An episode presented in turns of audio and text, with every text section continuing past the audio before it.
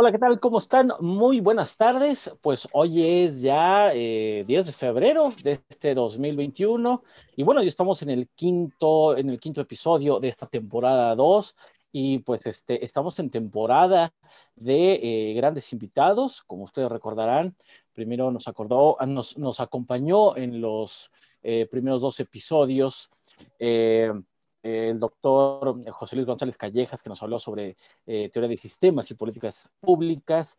Después estuvo en los episodios 3 eh, y 4 el doctor Gerardo Ábalos, que nos hizo una interesantísima indagación sobre la estatalidad y su relación con las políticas públicas. Y bueno, en, este quinto episodio no nos quedamos quedar atrás porque está una super invitada de lujo. Ella es la doctora eh, Pilar Berrios Navarro. Eh, eh, bueno, ella es profesora del Departamento de Relaciones Sociales de la UAM Xochimilco. Es ni más ni menos que también integrante del Comité Técnico de Selección del Instituto de Planeación y Prospectiva de la Ciudad de México, un instituto nuevo en la capital, eh, al cual hay que echarle un ojo. Y eh, bueno, su último artículo estuvo relacionado con derecho a, la ciudad y género, ¿no? Que son dos temas que conoce muy bien eh, pues antes de, abordar a nuestra eh, querida eh, invitada, pues le doy la más cordial bienvenida a nuestro colega y amigo Ángel Mundo López. Ángel, ¿cómo andas? ¿Cómo estás? Hola Carlos, ¿qué tal? ¿Cómo te va? pues sí, como dices, te plácemes porque pues seguimos con todo en esta segunda temporada con estos invitados de lujo y pues ahora tenemos la oportunidad de que Pili nos haga el favor y pues eh, poner el acento en esto que acabas de mencionar, Carlos. Eh, hay que ponerle atención a este instituto nuevo surgido del proceso constituyente de la Ciudad de México.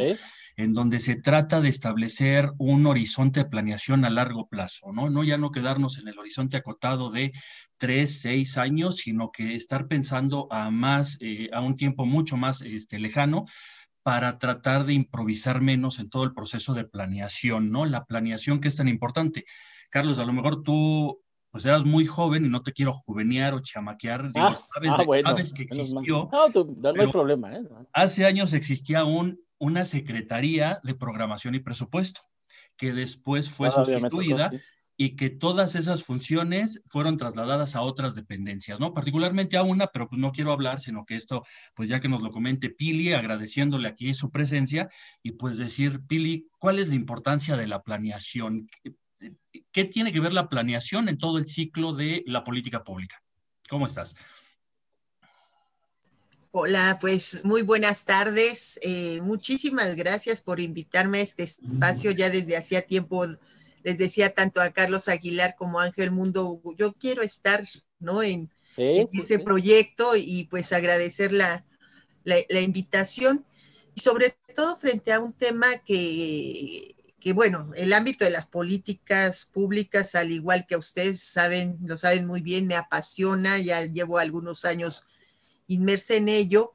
Y pues el tema de la planeación eh, surgió, la relevancia de la planeación surgió sobre todo en mi participación entre el 2008 y 2012 en el Evalúa DF, ¿no? Esta instancia que, que, que, que es como digamos, no diría que un símil de Coneval en la ciudad, sino una instancia diferente, pero en donde las tareas sí son compartidas de evaluar el desarrollo social.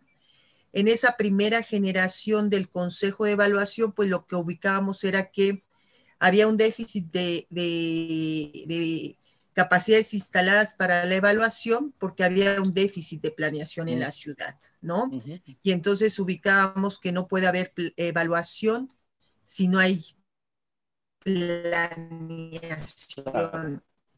Y bueno, nos tocó ver en, aquel tiempo, pues los primeros eh, esbozos de reglas de operación de los programas en la ciudad, en donde ya había una trayectoria importante, ¿no? Una vez que entró el primer gobierno democrático, pero pasadas ya dos, tres administraciones, el déficit de planeación y evaluación continuaba, ¿no? Entonces, desde ahí como que ubiqué la relevancia de la planeación dentro del ciclo de las políticas públicas. Hay quien lo ve como dos enfoques diferentes, yo digo que no, que son complementarios, porque en la, en la etapa de formulación de política pública, cuando vemos problema público, análisis de alternativas, decisión y diseño, pues entre, el entre la decisión y el diseño, las herramientas de la planeación resultan fundamentales. Eh, en nuestro país hay una trayectoria amplia de, planeación, dirían, hay quien diría, no, pues la planeación es más relevante que, el enfoque política pública. Yo digo, falso dilema, son totalmente compatibles, ¿no? Eh, quizá la planificación tiene una trayectoria más larga, ¿no? Obtuvo su clímax en, en la década de los años 60, en donde, por ejemplo, Nehru, que, fue un primer ministro de la India ya en los años 60, decía, pues la planificación es aplicar la inteligencia para tratar los hechos y las situaciones como son y para encontrar un modo de resolver problemas, ¿no? Entonces ahí el engarce con la política pública, en donde lo que nos convoca es la resolución de problemas públicos. ¿Bajo qué lógica? De una nueva racionalidad, ¿no? Oye, Pili, implícitamente nos estás diciendo que en México, en los, al menos en los últimos años, en los años más recientes, ha habido mucha programación y poca planeación.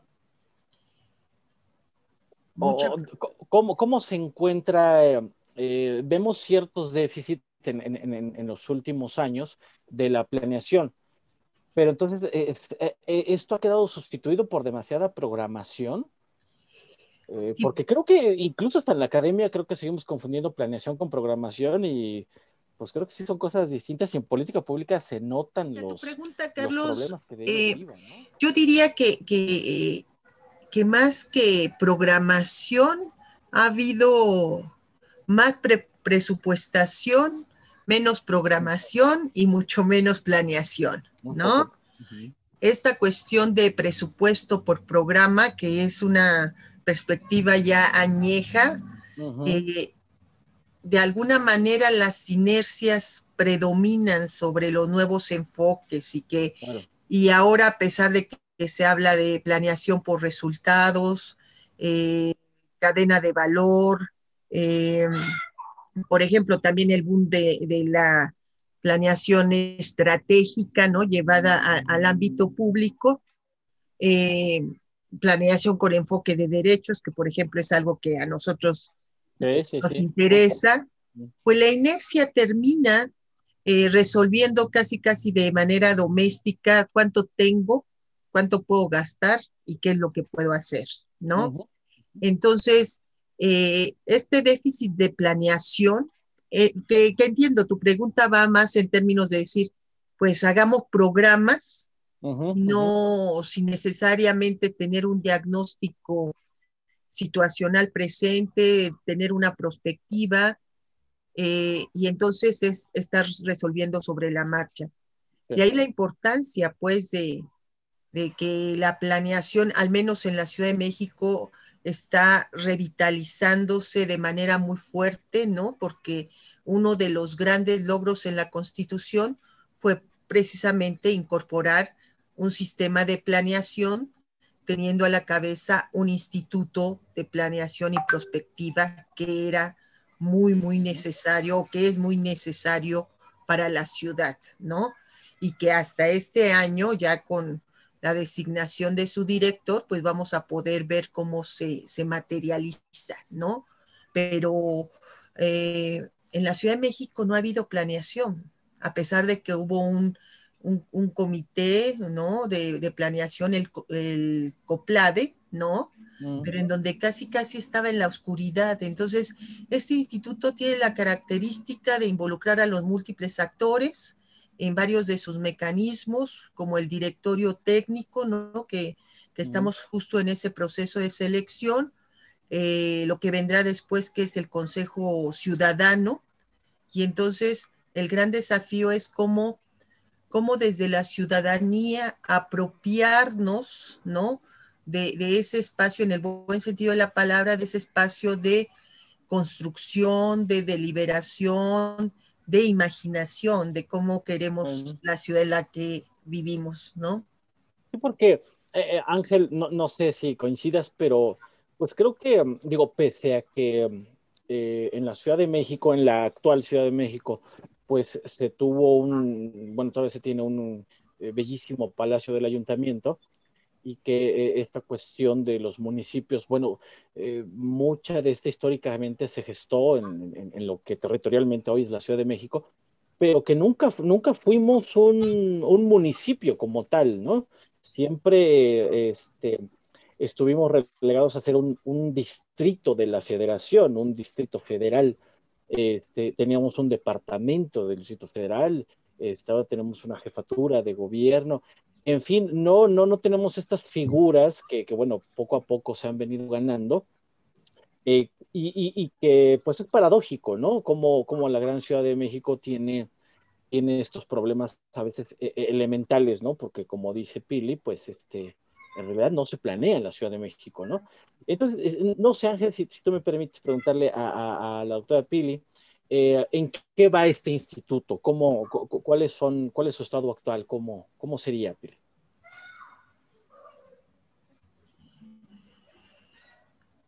Ah, bien, ¿por dónde va el instituto? Sí, eh, pues mire, para empezar, yo creo que lo que hay que valorar muchísimo es que es un organismo descentralizado. Entonces, que eh, en las discusiones del constituyente se llegó a plantear hasta la necesidad de un órgano autónomo. ¿no?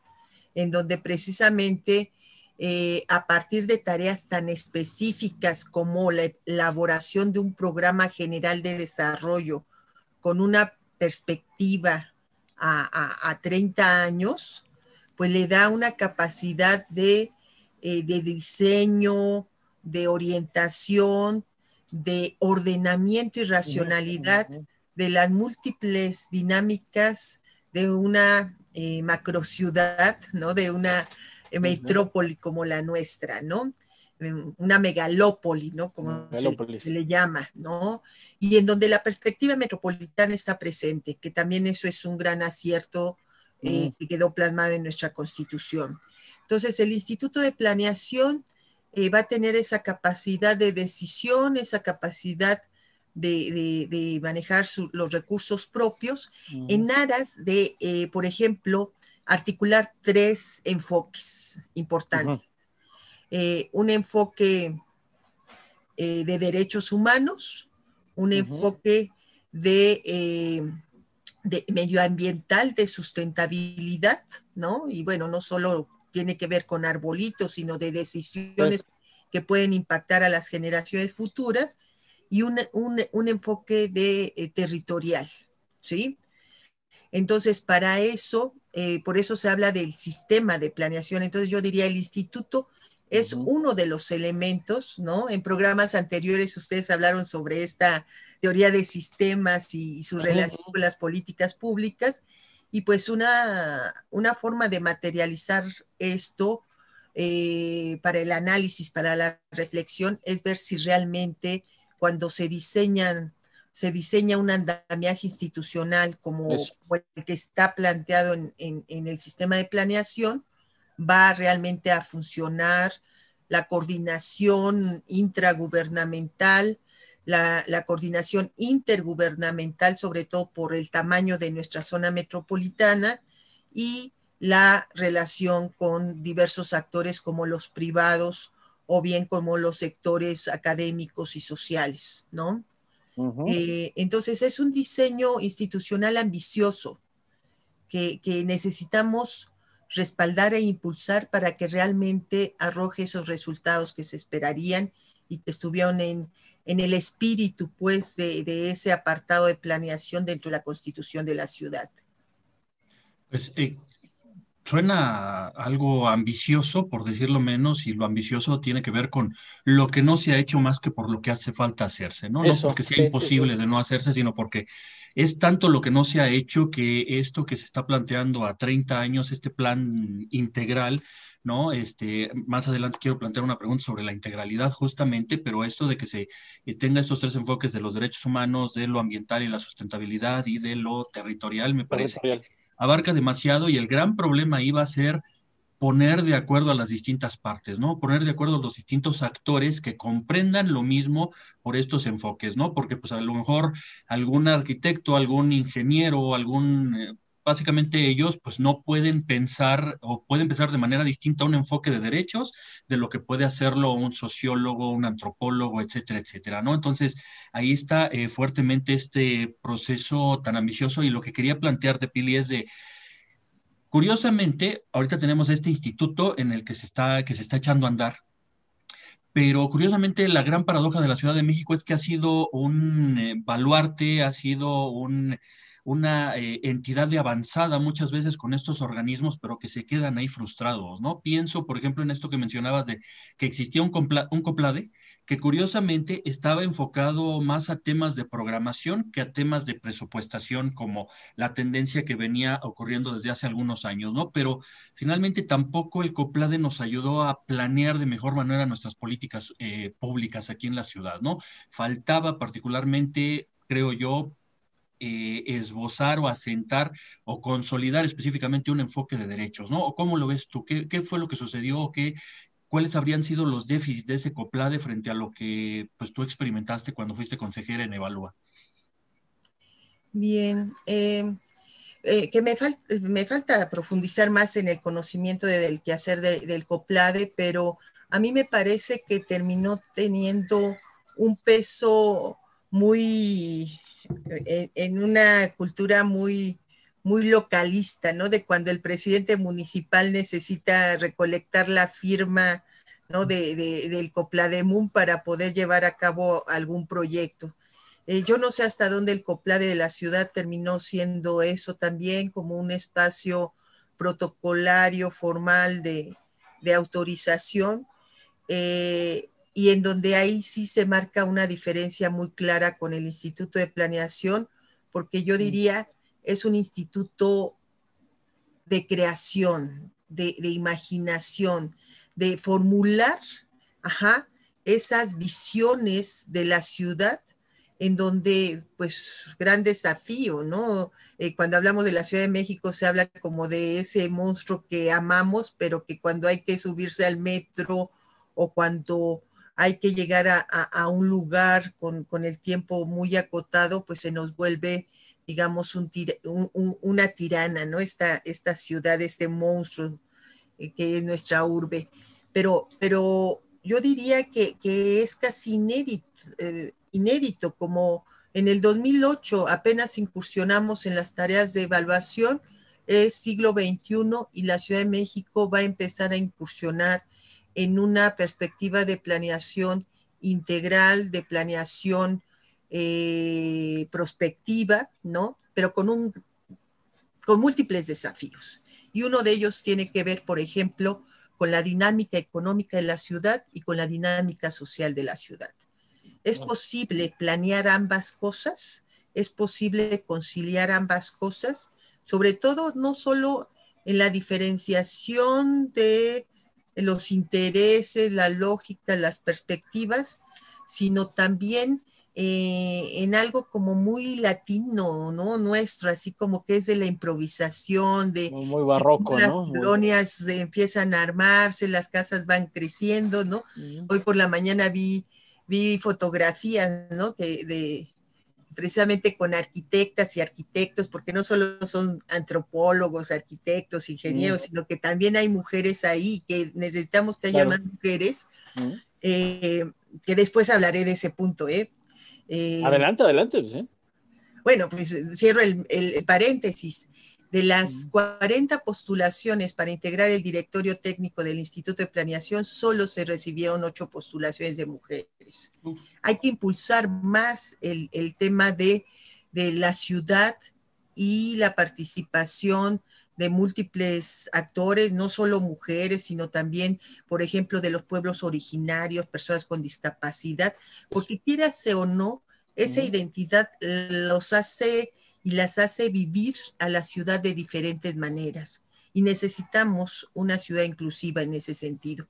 Pero bueno, regreso a lo que les comentaba, mm, una fotografía en donde un cuarto, sale un cuarto de un segundo piso y que solo se está sosteniendo por tres, tres palitos. Y, uno dice, ¿cómo, ¿cómo logran eso las familias, no? Pero ahora sí que la, la, la, necesidad es la madre de la creatividad. Y entonces, eh, lo caótico tampoco requiere que se ponga una camisa de fuerza para esos esfuerzos sociales, ¿no?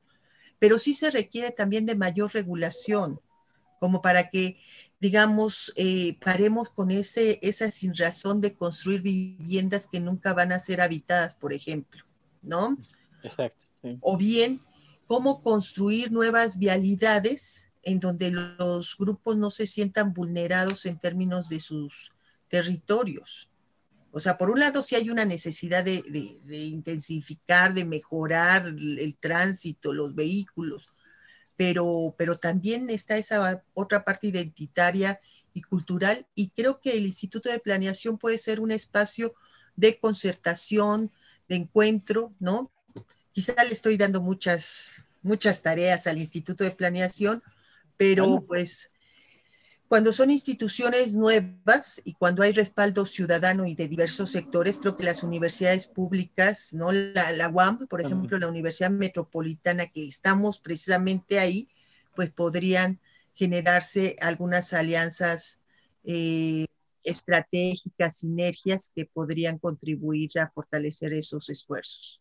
Incluso ser convocante, ¿no? Eh, digo, entre tantas cosas que se pueden hacer, pero que la, la, UAM sea un, un, espacio convocante también, un espacio de discusión, ¿no? Y, y, Pili, eh, digo, ya, estaríamos cerrando, ¿no? Digo, por, por, por el formato que manejamos de, de, más o menos 20 minutos.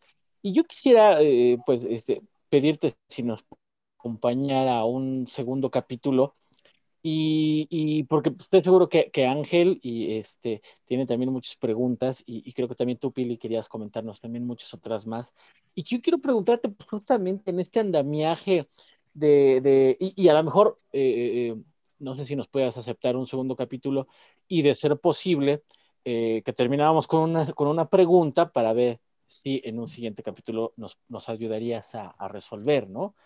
Pues que yo, yo, a mí me interesa mucho esta parte de, de, del, de este andamiaje, de esta sistematización del enfoque de derechos, de la perspectiva medioambiental y sobre todo de las características territoriales o socioterritoriales de nuestra Ciudad de México, que son brutalmente distintas y complejas y diversas, ¿no?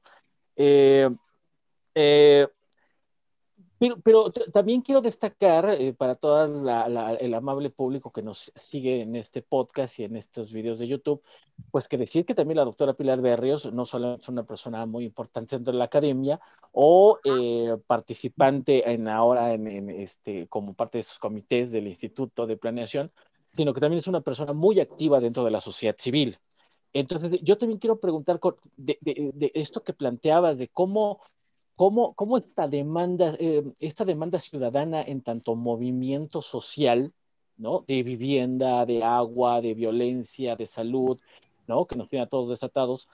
Eh, ¿cómo, cómo, cómo, ves tú al Instituto de Planeación respecto a ese tipo de demandas de la sociedad civil organizada y de la sociedad que está demandado, pero que tal vez no está organizada? Porque no todos pertenecemos a una organización civil. Este, entonces, nuestra ciudad está, tiene las posibilidades de escucharlo. ¿El Instituto de Planeación crees tú que tenga las posibilidades de, permear estas demandas? ¿Cómo, cómo, cómo ves, Ángel, si, si pudiéramos dejar este, hasta aquí esta pregunta un poco amplia, tal vez un poco diversa, tal vez un poco injusta para el propio Instituto de Planeación, delegarle demasiado, pero este, que nos puede ayudar Pili en un segundo capítulo, ¿cómo ves? Pues esperemos, Pili, este, Pili, no sé si sí podemos contar con tu participación para una segunda cápsula y que nos puedas ayudar a resolver estas preguntas y por ahí unas que se me quedaron en el tintero, este, no sé, quedamos a tu disposición. Mm, no, pues por supuesto, con muchísimo gusto, ¿no? El tiempo se va volando, ¿no? Y, para mí ha sido muy grato y por supuesto, las veces que sea necesario. Gracias. Bueno, pues muchísimas gracias, Pili, Carlos. Eh, Gracias por esta presencia en esta oportunidad y nos estamos viendo para la próxima. Hasta luego. Hasta luego, nos vemos. Síganos en redes, denle like.